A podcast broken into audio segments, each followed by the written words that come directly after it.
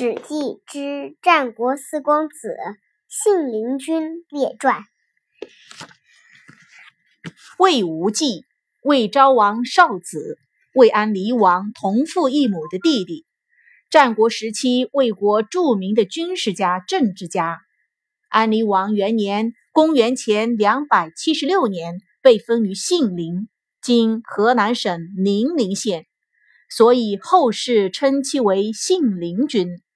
他名冠诸侯，声震天下，才德远远超过齐国的孟尝君、赵国的平原君和楚国的春申君。魏国当时正走向衰落，他为了保存魏国，延揽食客，屈尊求贤，结交了不少身份卑微的隐士。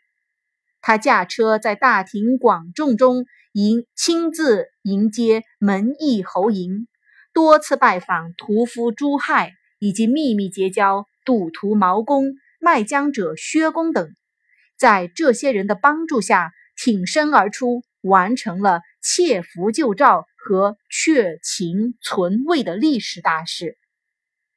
他两度击败秦军，挽救了赵国和魏国的危局。但屡遭安离王猜忌，而未被予以重任。公元前两百四十三年，信陵君因饮酒过量而死。十八年后，魏国被秦所灭。信陵君，魏国公子无忌是魏昭王的小儿子，魏安离王同父异母的弟弟。昭王去世后，安离王继位。封公子无忌为信陵君。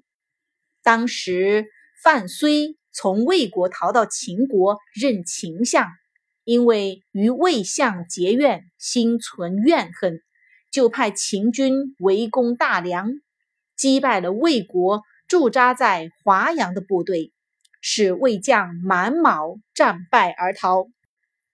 魏王和公子对这件事十分焦虑。信陵君为人谦厚仁爱，礼贤下士，不因自己高贵的出身而轻慢世人。无论世人才能大小，他都能谦恭的对待。因此，周围数千里的世人都来归附他。门下招来食客多达三千人。各国诸侯知道魏公子贤能，食客多，不敢轻易招惹。连续十几年间没有攻击过魏国。有一次，信陵君与魏王正在下棋，突然北方边境传来警报，说赵国的部队就要侵入国界。魏王立即放下棋子，要召集大臣们商讨对策。信陵君却泰然自若地劝阻秦王说：“别紧张。”是赵王出去打猎罢，不是来侵犯我国的。魏王将信将疑，又派人去查看，但心里恐惧，完全没把心思放在下棋上。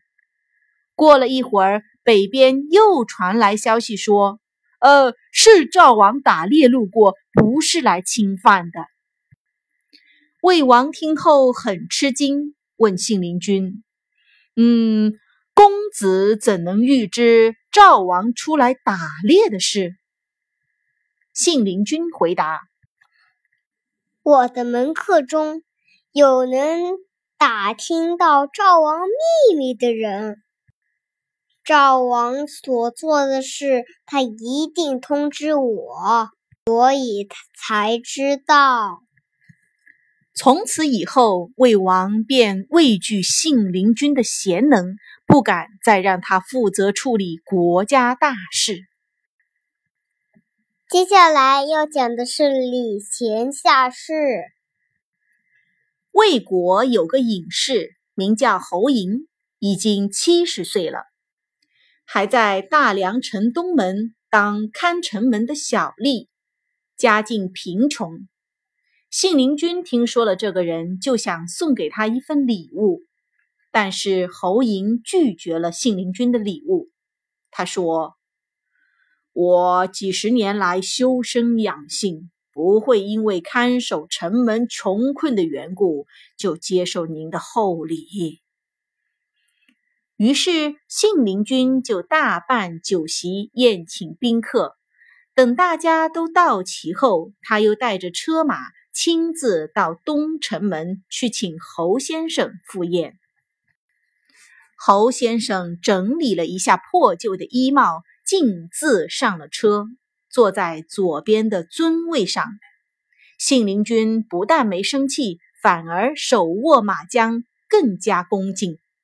侯先生又说：“臣有个朋友在市场里。”我想顺道拜访他。信陵君立即驾车来到市场。侯嬴故意和朋友聊了很久，并偷偷观察信陵君的反应。只见他的脸色更加温和，而此时信陵君府上高朋满座，正等着他回去举杯开宴。信陵君的随从们都暗暗责骂侯嬴。侯嬴看见信陵君始终没有催促他的意思，才告别朋友上了车。到家后，信陵君把侯嬴请到上座，并向宾客们郑重地介绍这位贵宾。宾客们都大惑不解，不明白信陵君为何如此恭敬地对待这样的人。大家酒兴正浓时，信陵君站起来。到侯嬴面前举杯为他祝寿，侯嬴趁机对信陵君说：“今天我侯嬴为难公子您也够了。侯嬴只是东门守城门的人，而公子您却亲自带着随从车马迎接我于大庭广众之中。”而我侯嬴要成就公子碍事的名声，故意让公子的随从车马久立于市区，让经过的人围观公子，公子更显得恭谨。世人都以为我是个小人，而把公子当成能够恭谨下士的贤人啊！酒席散后，侯嬴也成了信陵君的善宾。侯嬴对信陵君说：“臣刚才所拜访的屠夫朱亥是个贤才，世人不了解他，因此才隐藏于市井之中。”信陵君便几次去拜访朱亥，而朱亥却没来回拜访过他。信陵君觉得这个人很奇怪，但也没有怪罪于他。